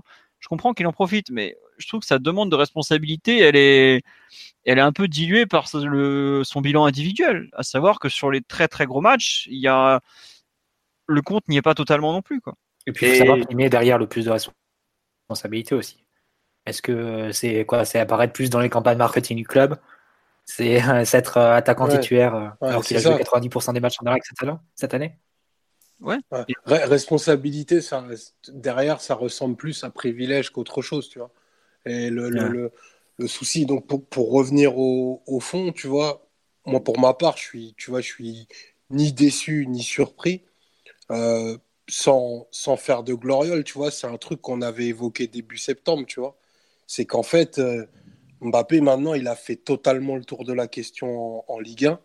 Euh, il voulait sa trace dans l'histoire, c'est fait. Et le sujet principal, en fait, il est autour de, de la compétitivité du club à l'échelle européenne, tu vois. Et aujourd'hui, on n'est pas un postulant crédible à la victoire finale en Ligue des Champions. L'effectif, il a montré toutes ses failles, toutes ses carences. Et en fait, on est en face d'un homme pressé, tu vois. Et cet homme pressé, il court après l'histoire. C'est pour ça que c'est pour ça que ça fait en fait de lui ce qu'il est, qu'il a aussi cet appétit insatiable et qu'en fait la courbe de ses ambitions et de ses objectifs, elle n'épouse pas le, le, flou sportif dans lequel on est, tu vois. Et, euh, et aujourd'hui, quand on, quand on assène avec assurance qu'il ne partira pas, moi, je n'ai pas, le, j'ai, pas ce sentiment-là j'ai ce sentiment où a un projet sportif à, la dimension, à sa dimension, c'est-à-dire euh, qui va lui offrir pour ses, pour ces 5-6 prochaines années la, la possibilité d'être euh, le phare, le phare d'un club et aller chercher euh, sa place dans l'histoire, je me demande s'il refuserait à date, tu vois. Et, Après, Omar, il y a une question sur la compétitivité, c'est est-ce que l'an prochain, tu as le moyen de construire une équipe compétitive avec Mbappé et Neymar? Est-ce que dès l'an prochain, tu peux vraiment être compétitif en Ligue des Champions avec tous les postes qu'on a renforcés? Moi, je pense qu'on arrive à la, à la question qu'on n'aime pas se poser, mais bon, il faut bien, faudra bien faire un bilan un jour. C'est de dire que le, double, que le, double, transfert Neymar-Mbappé est un échec. Et que aujourd'hui, le PSG est moins compétitif en Europe. Qu'il ne l'a jamais été. Qu'il ne l'a jamais été. Et surtout, enfin, c'est pas le double transfert, c'est le fait d'avoir pris Mbappé après avoir, après avoir Neymar. Et de ne pas s'en être tenu au plan initial qui était juste de prendre Neymar et pour faire Fabinho au milieu de terrain. Ça t'aurait fait Fabinho, Verratti, Matuidi, Di Maria, Cavani, Neymar. Je pense qu'on est tous d'accord pour dire que cette option aurait été, avec le recul, la plus compétitive et la plus euh, la meilleure en réalité avec euh, en Europe. Et le PSG a fait ce choix de se faire ce double transfert et arrive au bout de deux ans dans une impasse parce qu'il n'a pas été capable d'accompagner ce choix en, avec une bonne équipe autour, tout simplement. Au contraire, l'équipe s'est considérablement affaiblie. Euh, et aujourd'hui, il se trouve un tournant. Est-ce que tu peux encore sauver le projet Neymar Mbappé? Est-ce que tu résisterais, sachant que dès l'année prochaine, est-ce que c'est possible d'être de suite compétitif? Est-ce que Mbappé accepterait de faire une quatrième saison en acceptant encore une année de transition l'an prochain? Et si, ta conclusion est négative, à ce moment-là, il faut déjà préparer la sortie de Mbappé il faudra s'asseoir avec le Real et essayer de voir si tu peux récupérer des joueurs dans la balance. Ça me semble être la meilleure, la meilleure euh, solution pour s'en sortir par le haut. Mais la question fondamentale pour moi, c'est est-ce que tu peux encore sauver le, projet Neymar Mbappé? Sachant que euh, si tu le, si t'es pas de suite compétitif l'an prochain, tu es sûr de, perdre un joueur. Tu es sûr de perdre Mbappé en gros l'an prochain. Ouais, mais en fait, aujourd'hui, le PSG ayant des revenus qui sont fortement dépendants de de, un peu de ce bling bling autour du projet Mbappé Neymar, tu peux pas te permettre de Neymar surtout. Bah, tu, attends, je te signale, les deux plus gros sponsors qu'on a fait signer cette année, c'est, euh, enfin, je mets Nike de côté parce que c'est, c'est une, enfin, t'as quand même Hall qui est une boîte française. Mbappé, c'est un, c'est un mec qui compte hein, pour une boîte française. Renault, ils ont plus signé pour Mbappé que pour Neymar. Ils filent 6 euh, millions d'euros par an pratiquement. All, c'est plutôt une boîte qatari hein, au final. Mais oui, non mais ce que je veux dire, c'est que bah euh, ouais, enfin, t'as quand même euh, une vraie relation franco-française aujourd'hui entre ce, PSG et certains de ses gros voire très gros partenaires. Et tu peux pas entre guillemets vendre l'idole française comme ça non plus. Hein. C'est pour ça, je suis d'accord avec toi que d'un point de vue sportif, ça s'entend. Mais étant donné que le PSG aujourd'hui a une grosse réflexion basée sur l'image, le marketing et tout ça, l'idée de franchise sportive, version New York Knicks, etc.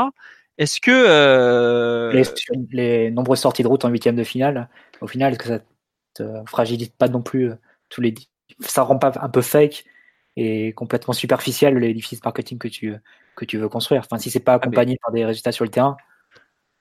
Ça, on est entièrement d'accord. Mbappé, Neymar, ça vaut ça vaut rien du tout en Europe sportivement. ouais, mais nous on le sait parce qu'on regarde le foot. Mais regarde les Galactiques du Real. Regarde les Galactiques du Real Madrid tous les ans. ils ont fait des quarts de finale. ils, ont fait, des quarts de finale. Mais, mais attends, mais par rapport au, à la surdomination économique qu'ils avaient à l'époque, leurs résultats ils sont franchement insuffisants. Mais c'était pas, je trouve que c'est difficile de comparer les époques après, mais. Je suis d'accord, mais ce que je veux dire, c'est qu'aujourd'hui le PSG a un besoin, a besoin par rapport à ses sponsors, par rapport à ces questions d'image qui sont prépondérantes au sein du club. Et là, je parle de club, je parle pas de notre avis de nous de supporters où évidemment on me dit demain tu dois dégager Mbappé pour que, gagner avec des champions, il est dans la benne. Hein. Mais le club réfléchit aussi via l'image et aujourd'hui on est plus parti pour garder ces deux-là coûte que coûte. Ah, mais ça, c'est clair, ça, c'est sûr. la question ne pas du point de vue du club. Voilà. Hmm. Mais c'est une réflexion plus euh, hypothétique, on va dire. Juste pour revenir un peu sur euh, les, déclarations d'hier, qui sont le thème principal, puisque l'ami Maxou nous a déjà quitté, euh, on le salue, quel homme.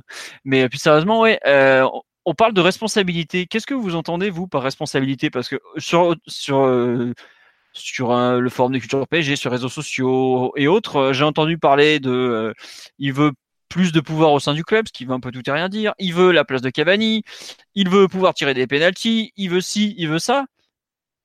Honnêtement, moi j'avoue que euh, pour commencer par un premier point, quand on dit ouais, il veut la place de Cavani, mais vous croyez vraiment qu'aujourd'hui Mbappé il a besoin de demander publiquement d'avoir la place de Cavani? Mais il l'a déjà la place. Enfin, je sais pas, pour c'est, euh, je trouve que c'est même minimiser ce que Mbappé pense de lui que d'imaginer qu'il a voulu demander publiquement la place de Cavani. Il le sait déjà qu'il est meilleur que lui, par exemple. Aujourd'hui, le meilleur buteur du PSG, c'est pas, c'est pas, c'est plus Cavani, c'est Mbappé. Enfin, je parle sur la saison. Et quand les deux jouaient jusqu'à la mi, mi-février, Mbappé marquait déjà plus que Cavani.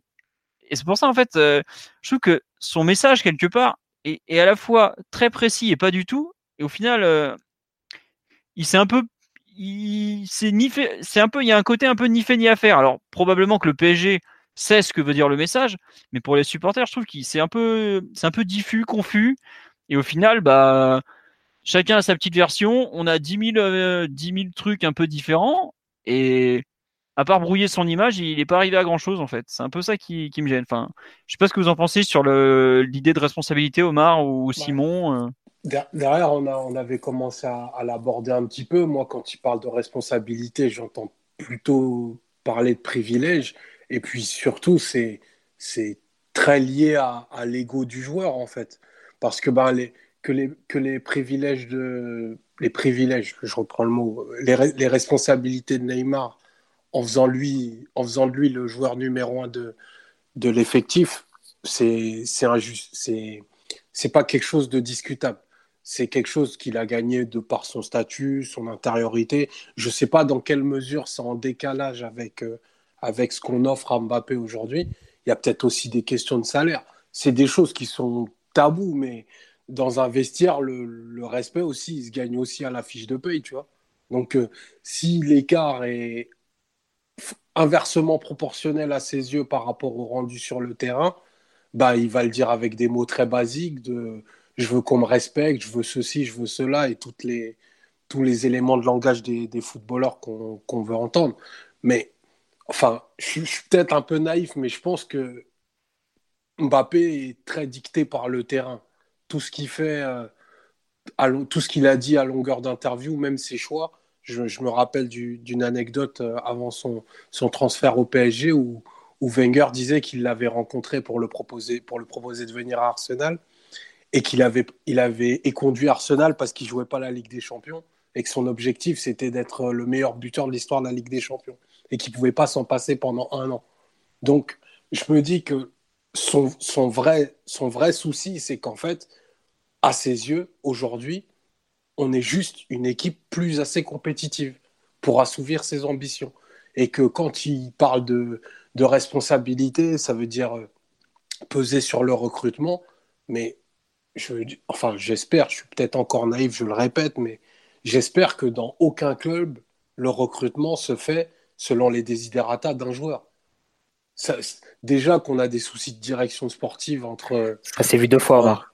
Ça s'est vu avec l'Atlético de Madrid l'an dernier avec Griezmann. Ils ont fait les marres, ils ont failli se rajouter Sidibé du coup. Et total, euh, Griezmann se, taille un an après. Et ça s'est fait aussi au Barça où, euh, ils avaient recruté sous la pression de Neymar Pay, euh, Douglas notamment qui avait été un flop total et ils avaient dû essayer de faire un ou deux Brésiliens en plus. Ça, c'est super ce que tu dis parce qu'il n'y a, aucun exemple où ça marche en fait. Ah bah non, évidemment, tu, vois, tu vois pas ça à la Juve. Hein, voilà, non mais donc que, que ce soit Neymar, euh, Mbappé ou n'importe qui d'autre, on n'a pas à accéder aux volontés des joueurs. Ils peuvent être consultés sur des profils, mais ils viennent pas avec leur liste de noms dire je veux un tel, un tel, un tel. Parce que sinon, euh, enfin, il n'y a, y a, pas de direction, il n'y a, pas de, a pas de planification, il n'y a rien. Donc, si c'est ça le privilège qui, qui veut qu'on lui accorde, bah, la réponse du club, elle doit être ferme. C'est non, et si tu n'es pas content, ben faut aller au Real, mon pote. Et je pense pas qu'au Real, il puisse, il puisse faire son catalogue de recrutement également. Oh bah, déjà, contre Perez et Zidane, ils se battent pour recruter. Alors, c'est sûr que c'est pas un joueur qui va donner son avis. Hein. Tout, tout, Zidane qu'il est et tout ce qu'il représente pour le club, tu vois. Mm. Donc. Euh, Sur, euh, tiens, on nous dit l'idée de responsabilité, c'est de prendre plus d'argent pour peser euh, plus dans le budget du club. en fait, c'est ça le problème, c'est que si, si c'est une question de salaire, par exemple, parce que c'est un point qui est revenu aujourd'hui, s'il demande un salaire plus gros, si on lui donne un salaire plus gros, c'est de l'argent qu'on pourra pas mettre dans le recrutement. Donc je trouve que et Omar est très juste là-dessus quand il le dit qu'il a toujours privilégié sa carrière sportive, son ambition sportive. Il le dit lui-même, il est là pour écrire l'histoire. Et enfin, ça semble être son, son moteur le plus fort aujourd'hui. C'est pour ça que je crois pas du tout à l'aspect financier. Allez, peut-être c'est un demi, il va récupérer quoi, un million de plus par an? au passage, il y, a, des bonus qui se débloquent pour Monaco hein, si on le prolonge. Oui, c'est trop. Ah oui, prolonger Mbappé. Ça, te rajoute un joueur recruté en fait. Si tu prolonger Mbappé, c'est 35 millions d'euros de bonus pour Monaco quand même. Je sais pas si on se rend compte ce que ça veut dire de prolonger Mbappé. C'est pas un petit acte comme ça. Et ça veut dire que si tu le prolonges pour l'amortir encore un peu, faut pro... c'est pas un an que tu le prolonges, c'est deux ans pour gérer un peu l'allongement de l'amortissement et tout ça. Donc c'est vraiment un truc compliqué. Mais euh, oui, on me dit sur le Parisien, euh, ils ont fait un article comme quoi c'était, il veut des garanties sur le mercato. Ben, c'est très probable, très très probable. Et quelque part, ça revient un peu à ce qu'on disait. Ouais, c'est cool de vouloir des garanties, mais est-ce que c'est une façon de demander des garanties dans le sens, je veux une grosse équipe autour de moi et autour de nous pour aller plus loin, ou je veux qu'on me consulte pour donner mon avis sur des joueurs? Et là, ça devient plus compliqué. Et, entre les deux, tu as par exemple, est-ce que c'est une réponse de type euh, le clan brésilien veut Alan, bah moi je veux Ndombele ou quelque chose de ce genre. Et là, bah, on en revient euh, au manque de gouvernance ou entre guillemets, on va tenter de faire plaisir à tout le monde et on ira nulle part. parce que on a vu, on a eu deux exemples que tu as cité Mathieu de, clubs qui se laissent dicter leur politique de recrutement par les joueurs et c'est rarement une réussite. Voilà. Euh, sur l'idée de responsabilité, le fond du discours, est-ce que vous voulez ajouter quelque chose? Simon, Mathieu, Omar, non? Ah, Mathieu, oui. Bah, ça souligne encore une fois, je pense, le manque de communication interne au club, les dysfonctionnements que tu peux imaginer. D'en arriver à un extrême comme ça, c'est que forcément le club marche pas bien. Ça, il n'y a pas d'autre conclusion possible. Bon, après, peut-être. D'ailleurs, je m'étonne quand même que le directeur sportif n'ait pas convoqué euh, Mbappé euh, pour un entretien préalable à sanction, parce que normalement, pour une sortie médiatique comme celle-là. Ah, il était au cirque hier soir. Il, semblerait qu'il fasse ça qu'avec les, gens qui, n'aiment pas vraiment et qui cherchent à faire virer. Bon, étonnamment, ce n'est pas le cas de Mbappé. C'est bizarre. Non, mais voilà, c'est encore un... d'éthique va sauter, on ne sait pas. c'est encore un deux poids deux mesures qui montre tout le grotesque de, la gestion d'Apéro Henrique euh, et de et de et de son manque en fait de de compétences et de et de direction euh, dans sa partie dans sa partie qui, qui lui est réservée le club navigue à vue, on va voir les, directions qui qui sont prises et les décisions qui sont prises euh, dans les prochaines semaines. C'est clair qu'il faut, il faut une reprise en main du club et il faut une. Tu sens que c'est un club qui n'est pas dirigé. Ça fait déjà plusieurs joueurs qui, qui, se permettent de faire des sorties euh, un peu annexes entre Alves, Neymar et maintenant Mbappé. C'est un club qui a un besoin urgent d'être à nouveau dirigé. Je sais pas, ça me semble évident qu'il qu'il y a un manque à ce niveau-là. Je ne sais pas comment. Ça me semble évident aussi comment on pourrait le résoudre. Et la question, c'est de savoir si, euh, si dans les 15 prochains jours, ces décisions qui s'imposent, à mon sens, seront prises. Parce que tu peux pas continuer comme ça avec une, une direction fantoche qui va encore exposer au passage son coach euh, en conférence de presse vendredi sans communication au préalable. Si, il y a eu un pas- communiqué tout à l'heure. Oui, oui. Franchement, honnêtement, Absolument illisible et incompréhensible. Alors ouais, euh, je trouve que c'est pas le pire que le PSG ait fait cette saison. Il y a une, une sorte de, enfin il fallait qu'ils en fassent un forcément parce que bah déjà les propos de Mbappé, il ouvre quand même la porte à un transfert et c'est une façon de leur refermer euh, la, enfin de refermer la porte de type non, tu ne partiras pas, ne cherche pas. Mais après c'est euh, si le, dernier petit taquet à la fin sur les la façon d'œuvrer collectivement, je trouve est quand même plutôt bien passé. Mais comme tu dis ouais, ça va être la seule réaction officielle du club avant euh, Tourelle vendredi quoi. Et rien que ça, c'est lunaire. On a le président, il était là samedi soir, on l'a pas entendu depuis. Euh, le directeur sportif, bah, euh, Omar, Non, mais ça- Omar le croise au cirque, mais bon, euh, voilà. tout le monde se planque, tout le monde se cache, personne n'assume les responsabilités, c'est impossible de diriger comme ça. Enfin, Oui. Omar peut citer la- l'affaire Icardi à l'Inter. Marotta est venu chaque semaine montrer sa tête à la télé et assumer. Il n'a pas laissé Spalletti alors que se- seul dans, dans cette, dans cette brouille. C'est, tu peux pas diriger un club comme ça. C'est, tous les dysfonctionnements, ils se ressentent à travers des, des affaires comme celle-ci. Ouais, mais t'inquiète Et- pas, Mathieu. Roland Garros commence bientôt, donc on va prendre des décisions. Non, mais on- enfin, nous, on, on en rigole, mais globalement, c'est super triste. Et On a besoin que l'émir vienne, quoi, pour que le club, euh, pour que le club fonctionne, limite. bah, enfin, le pire, c'est qu'il y a un peu de ça, quoi. Enfin, tu te rends compte que euh, on a une direction qui n'est qui n'est vraiment pas là en ce moment, euh, qui va peut-être réapparaître euh, à Roland Garros ou ailleurs. Et là, t'as l'émir qui vient, euh, comme si c'était le maître qui venait taper sur les doigts des cancres, quoi. Non, mais tout le monde se cache, tout le monde se planque après une saison qui a été mauvaise. Essaye de, tout le monde essaye un peu de, de repousser la responsabilité sur l'autre. Tourelle sur Enrique, Enrique sur Tourelle, sur Mota, sur Rabiot, Nasser qui on sait, sait pas où il est passé, il a plus parlé depuis novembre.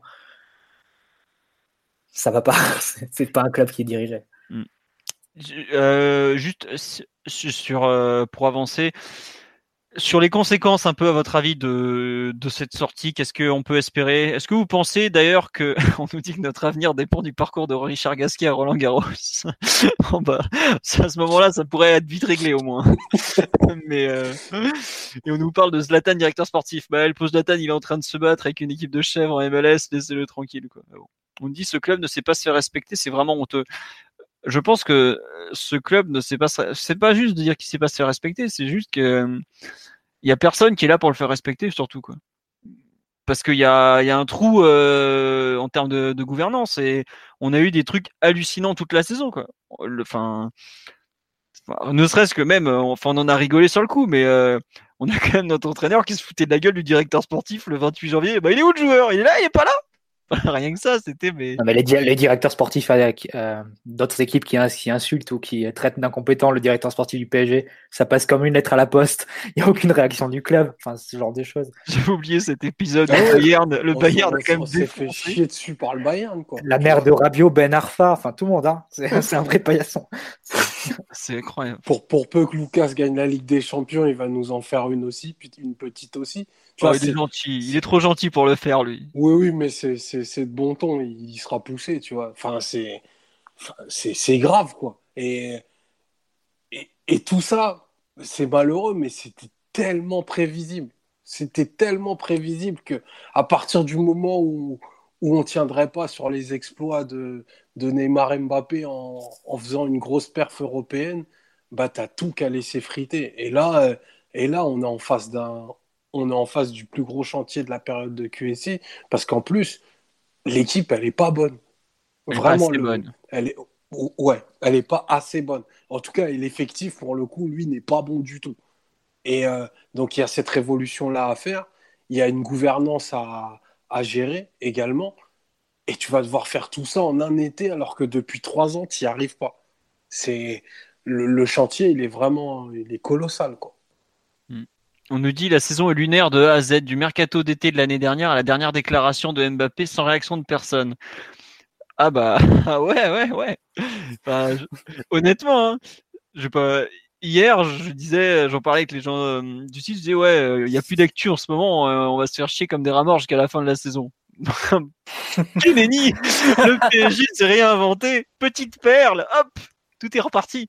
Non mais oui, il s'est passé tellement de choses cette saison, c'est irréel honnêtement. Euh, en termes d'actualité, de, de réaction, de surréaction. on nous dit le patron du club, c'est Neymar. Euh, j'ai vu passer ça, je crois, c'est Neymar senior. Mais en fait, les patrons du club, c'est un peu ceux qui le font tourner au quotidien.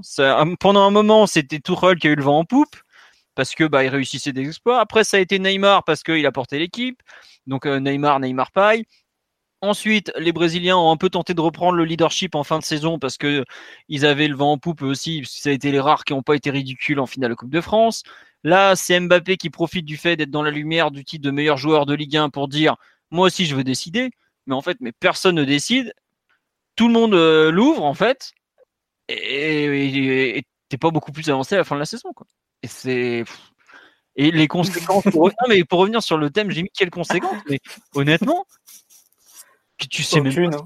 Tu sais même pas. Est-ce que est-ce qu'il va se faire taper sur les doigts? Bah sûrement pas. C'est Mbappé. Est-ce que le PSG va d'un coup s'exciter parce que c'est Mbappé qui parle? On n'en est même pas sûr. Est-ce que ça va bouger l'émir? Il va faire. Je m'en fous de lui. Il est sous contrat. Est-ce que ça va faire bouger le président? Bah il a l'air décidé à repartir avec un, un duo euh, Tourelle Enrique qui s'entend pas du tout et Aux petits oignons. Ouais, voilà. Euh, bah, les conséquences, honnêtement, tu peux. T'as l'impression qu'il y a eu, on a eu des trucs lunaires toute la saison, il n'y a eu aucune conséquence. Donc pourquoi il y en aurait maintenant? Bon, on sait pas. Peut-être que l'accumulation va faire que, mais bon. Bah, normalement, c'est la période où tu es censé avoir les conséquences. Suivez les unes du Parisien euh, ces prochains jours. Hein. Roland Garros, la fin du, du Ramadan, en général, ça peut tomber vers là, mais faudra attendre. Si dans 15 jours, il n'y a rien, par contre, là, on aura perdu espoir. Voilà. selon les, les, les, les, prévisions de l'oracle, Mathieu, ça aura lieu entre du coup le, le 31 mai et le 6 juin. c'est ça, le 5-6 juin. Normalement, si c'est le vendredi avant la finale de Roland Garros, a priori. Ouais, c'est ça. Donc, on regarde à peu près entre la finale de Roland Garros et l'Aïd, il devrait se passer quelque chose au niveau du club. Non, mais on en rigole, mais c'est terrible en fait. Tu vois, c'est terrible parce que en fait, si on se plante cet été, bah, on pourra officiellement dire que en ayant fait les, deux plus gros transferts de, l'histoire, bah, on n'aura fait rien d'autre qu'une catastrophe industrielle en fait. Parce que sportivement, on aura eu des résultats, mais euh, moindres que si on avait fait euh, Sorin et Liu Boya le même été, quoi. Tu vois, c'est, non mais c'est super grave en fait. C'est terrible. non, mais Bon, euh, non, on nous dit le problème, c'est que tout le monde l'ouvre, mais aucun dans l'intérêt du PSG. C'est une critique qui a été faite par un certain Yuri Djorkaeff euh, dernièrement. Savoir le fait qu'on se demande qui, travaille vraiment dans l'intérêt du PSG euh, au sein de ce club.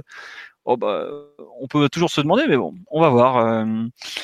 Est-ce que vous voulez rajouter quelque chose sur ce début de dossier Mbappé, déclaration, responsabilité, tout ça? Ça risque de durer encore un peu, je pense. Ça va nous occuper encore. Hein. L'industrie de la presse espagnole, du coup, est ravie parce que, du coup, ils ont trois mois de une. Ah, ils ont des choses à dire. Hein. D'avance, là, du coup. En une phrase, euh, trois mois de travail. Donc, euh, ils ont des photomontages euh, absolument formidables à réaliser. Le script de El Chiringuito est prêt aussi pour. ah, ils ont trois mois de conducteurs euh, qui sont qui sont tombés du ciel, c'est exceptionnel. Je, je, pense que jeudi ils vont annoncer que le Ethan Mbappé est inscrit dans l'école internationale de Madrid. Vendredi, qui va jouer à la Fabrica. Enfin, bref. On n'a pas besoin de ça. Mais en plus, le pire, c'est que, enfin, dans le fond, est-ce que une seule personne parmi nous croit vraiment à un départ? Moi, non. moi, il ne doit, pas, doit pas croire à un départ. Bah, moi, je moi, je me dis que c'est pas totalement impossible. Cet été, quand même, je pense pas. Il y a un problème euh, majeur qui est euh, à quel prix, en fait? Parce que toute chose a un prix. Et Mbappé, c'est difficile de savoir son prix. Donc, euh, à un moment. Je pense que la seule solution, si tu décidais de négocier avec le Real, serait d'envisager des, des, échanges, des contreparties.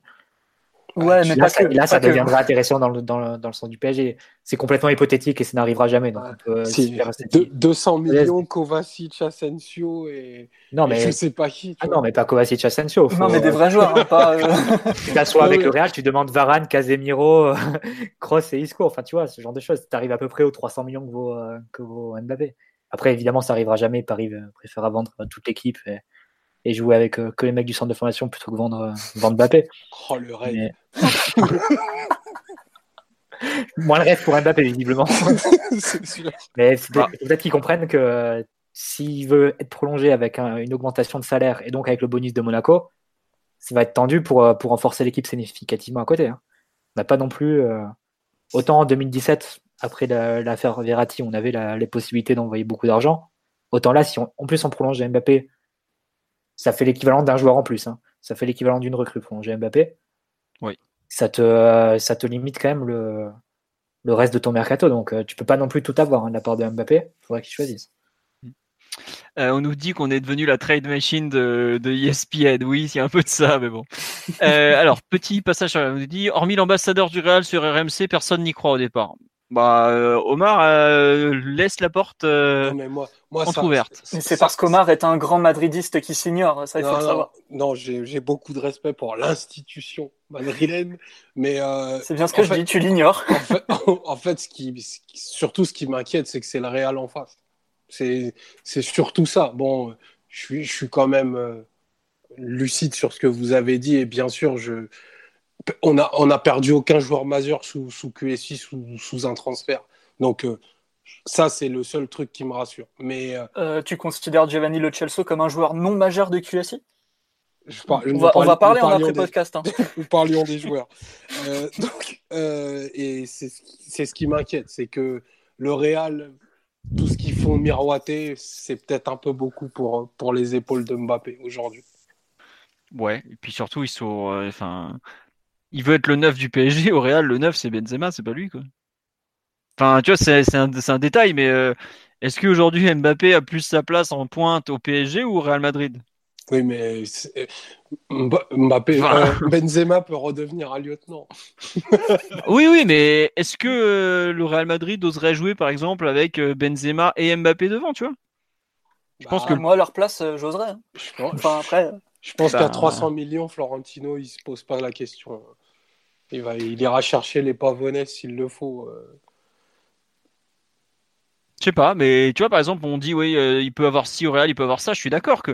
Et on le sait tous qu'il finira là-bas un jour. Enfin, honnête, c'est un truc, c'est cousu de fil blanc. Euh, depuis, le moment où il a signé au PSG, on sait très bien qu'il partira pour ce club euh, à 99%. Mais est-ce qu'aujourd'hui, ce que peut lui proposer, par exemple, le Real est plus intéressant par rapport à ce qu'il espère, à ce qu'il revendique bah, Une question, c'est le poste, l'autre, c'est la compétitivité de l'équipe je sais que le Real, aura, une meilleure équipe que le PSG l'an prochain. Hein. Je ne livre pas de scoop. Hein. Bah honnêtement. Euh... Oh philo. Non non si si si, quand même. bah non mais attends mais ils veulent tout virer, tout reconstruire. ils, vont, ils, vont, virer rien du tout. Ils vont virer les jeunes ou les joueurs en marge. Ils vont faire hasard et, et donc Mbappé en plus. Si, si et peut-être euh, et peut-être Eriksen d'ailleurs. Non mais même même ceux qui virent, si tu le compares à notre effectif actuel, philo, enfin c'est sans commune mesure. Eux ils ont Kovacic euh, qui va revenir de près. Nous on a. Voilà. Euh... Kovacic. C'est vraiment le seul truc. Dont, enfin le seul truc. C'est l'un des, des aspects dont ils auraient le plus besoin pour pour revenir au niveau. Enfin, c'est la perte d'un buteur et de, et de vitesse de vent qui, les met dans une, dans une mauvaise situation cette saison. Mais tout le reste, ça reste les meilleurs joueurs au monde. C'est pas comparable avec l'équipe du PSG. Bah ouais, mais la meilleure équipe au monde, je regrette, cette année, elle s'est fait dérouiller par tout le monde. Et vous pouvez me dire ce que vous voulez. Ils vont avoir. regarder une finale de Coupe de France face à Rennes, euh, le, Real Madrid, si on avait joué. Bah non, mais bon, ce week-end, ils, ils vont pas en finale déjà. Ouais, voilà. Enfin, je, sais pas si on se rend compte à quel point leur saison est mauvaise quand même. Je, je, pense que le Real aurait pas perdu contre le Manchester de Tahiti Bob et, de je sais plus comment il s'appelle l'autre. Franchement. Calderwood. Avec, avec deux d'avance. Bah franchement, enfin, euh... c'est du, du, foot fiction, mais. Euh... Oui, complètement. Voilà quoi.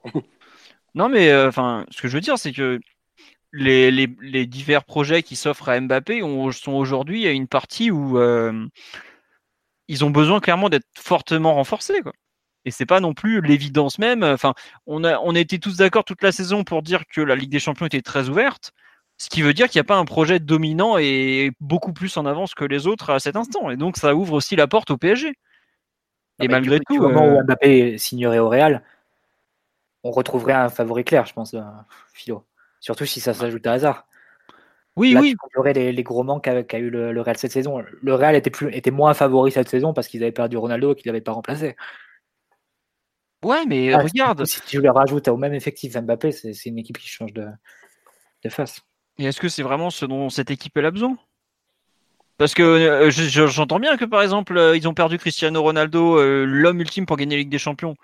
Mais moi, ce que je vois, c'est que le Mbappé, c'est peut-être aujourd'hui, c'est pas le mec ultime pour gagner la Ligue des Champions, par exemple. Ah bah ça, c'est une vraie question. Ça, Parce que, je, comme on l'a dit, euh, Tahiti Bob, le U17, Manchester United, tout ça, euh, aujourd'hui, euh, on est quand même sorti en passant pour des guignols et ce jour-là, il avait des responsabilités et il les a pas trop trop assumées. Alors c'est pas le, c'est pas le plus fautif, mais quand il y a 1-2 à 5 minutes de la fin qu'il arrive en duel et qui nous fait un enchaînement technique digne de Khalifa Koulibaly à l'époque où il n'avait pas des semelles compensées.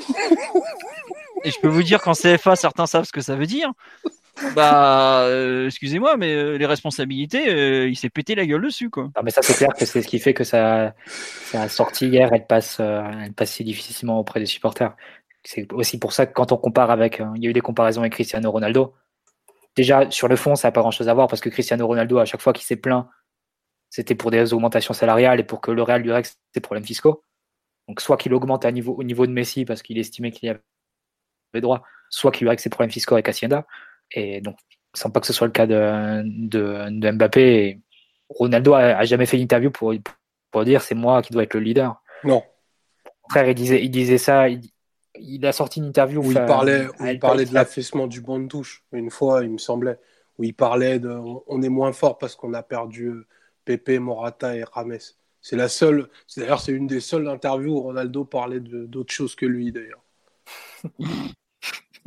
tu vois, il y a, 10 jours, euh, je crois qu'il fait une interview à El País à propos de son arrivée à la Juve. Il dit euh, non, il faut arriver avec euh, plus de simplicité, l'éthique de travail maximale et laisser les gens s'apercevoir que tu es le meilleur. Ne pas le, proclamer ou, ou, se montrer hautain et tout, mais juste par, par, tes entraînements, par ce que tu fais en match, devenir t'imposer comme leader naturel parce que tout le monde voit que tu es largement au-dessus. Bah c'est la taille au PSG, quoi. C'est exactement ce qu'a fait ce qu'a fait Ibra. Ibra, t'as jamais entendu euh, ce genre de de sa part. Il a envoyé deux boîtes dès le premier entraînement, ils ont compris qu'il était le patron. Donc c'est ça qui gêne un peu, euh, qui gêne un peu dans la déclat d'Mbappé. C'est normalement t'as pas besoin de faire ce genre de déclat si t'es un leader euh, qui s'impose naturellement. Ça veut bien dire ce que ça veut dire. Hein. Un leader naturel, c'est un leader qui a pas besoin de le faire savoir. Eh ben écoute, je pense que ça sera la conclusion sur ce sujet puisque on est un peu, on te rejoint à peu près tous sur ce point et qu'il y a des gens qui te rejoignent aussi sur live. Donc si tout le monde est d'accord, on va avancer dans les thèmes, euh, puisqu'en plus on a un grand truc à fêter, à savoir le maintien de l'équipe réserve. euh, match nul 1-1 contre Saint-Malo. Ah ouais, l'enchaînement Cristiano Ronaldo, Mbappé, Saint-Malo, vous l'avez pas vu venir. Hein. Il est magnifique.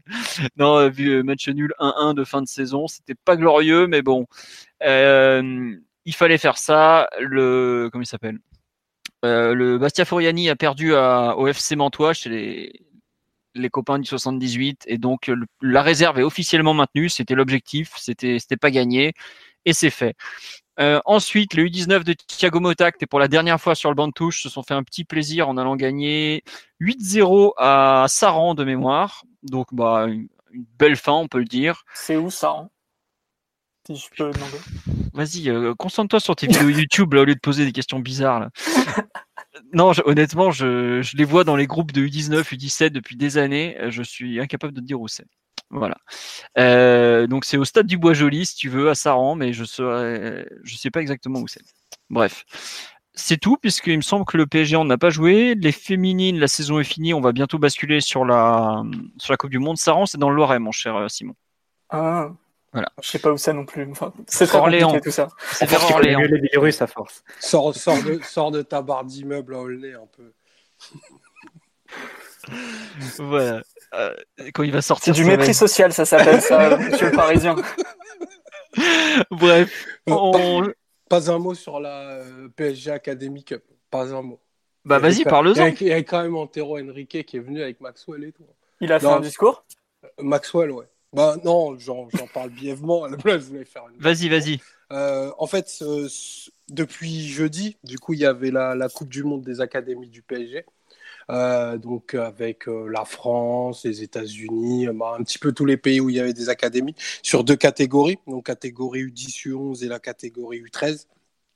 En U10, U11, ben, c'est l'académie, l'équipe de France qui a gagné assez largement plein de joueurs de, très haut niveau. D'ailleurs, euh, les, responsables du centre de formation du PSG étaient très très heureux que, que la France mette une pâtée à tout le monde.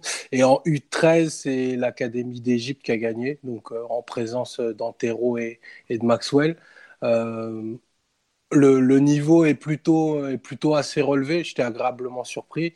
C'est la, c'est la cinquième édition et, et, quand les choses vont bien, il faut le dire.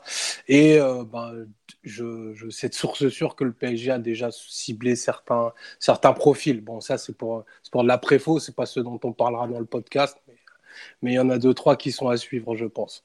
D'accord. Euh, juste, on nous demande c'est quoi les PG Academy? Alors les PG Academy, c'est pas des centres de formation, c'est en non. gros des, c'est un peu des mini clubs de foot ouverts par le PSG un peu partout sur la planète. C'est ça. C'est euh, des académies en fait ouvertes où euh, où n'importe qui peut rentrer sans sans sélection de niveau, contrairement à à l'association et au centre de formation, et où tu as un volume d'entraînement, je crois que c'est entre 30, c'est au minimum 33 séances par, par an pour te perfectionner ben, sur, les, sur les bases du foot. Et euh, du coup, bah, il y a des compétitions qui sont organisées entre les académies, parce qu'il y en a dans, dans plusieurs villes, il y a des ligues, et, euh, il, y en a, il y en a suffisamment maintenant pour faire un, un championnat du monde qui était plutôt d'un très très bon niveau. Voilà. On nous remercie pour tes informations. Euh, de rien. On est non, en plus j'avoue que j'ai complètement zappé cette histoire. T'as bien fait de me le rappeler et d'en parler. Euh, Qu'est-ce que je voulais vous dire à propos de ces académies? Je sais plus, donc ça devait pas être très important. Mais oui, en gros, il y en a un peu partout sur la planète, euh, et donc c'est bien de les réunir comme ça une fois de temps en temps. C'est sympa. C'est des, il y avait pas des parrains en anciens joueurs par hasard? Alors, euh, ils n'étaient pas parrains, mais il y avait, euh, il y avait Didier Domi qui était là, parce que je crois qu'il est directeur technique d'une académie. Euh, il y a Jacques Fati, qui lui est directeur technique de la zone de Turquie, qui était là aussi. D'accord, bah c'est sympa. Mm. Non, et juste un truc, ce que je voulais rajouter, c'est que les entraînements, en fait, ont été, pré été écrits au départ par les mecs du centre de formation, si je ne me trompe pas. Oui, totalement. Totalement. Voilà. Ça a des programmes PSG. Voilà, voilà. Bon. On a fait le tour de l'actualité, euh, une, une heure et demie, donc on a été raisonnable pour une fois. On espère que ça vous a plu, qu'on a répondu à pas mal de vos questions. On nous demande ce que Maxwell a dit, euh, Omar, si tu veux compléter. Euh, euh, il, il, a dit que le PSG était vigilant au talent partout, euh, que qui suivrait, qui continuerait de suivre et de développer les académies. Euh, petit aparté, c'est une c'est une pompe à fric extraordinaire pour le club en plus. Donc ils vont ils vont pas se priver et, et qui renouvellerait ce, ce type d'événement et qu'ils essaieraient de leur donner encore plus de, encore plus de dimensions vu, vu le niveau qu'il a vu là. D'accord, bon, bah voilà, donc que des bonnes nouvelles pour les PSG Academy qui vont donc continuer à exister. Sur ce, on s'en va, va vraiment cette fois-ci. Encore merci pour votre fidélité. Vous étiez près de 500 à nous écouter parler de Mbappé euh, et de ses folles déclarations. On vous dit normalement à lundi prochain pour ce qui sera le dernier podcast vraiment fixé de la fin de saison. Après, on verra selon l'actualité, etc., etc. Et puis, bah voilà, merci tout simplement et à bientôt. Au revoir tout le monde. Ciao. Ciao.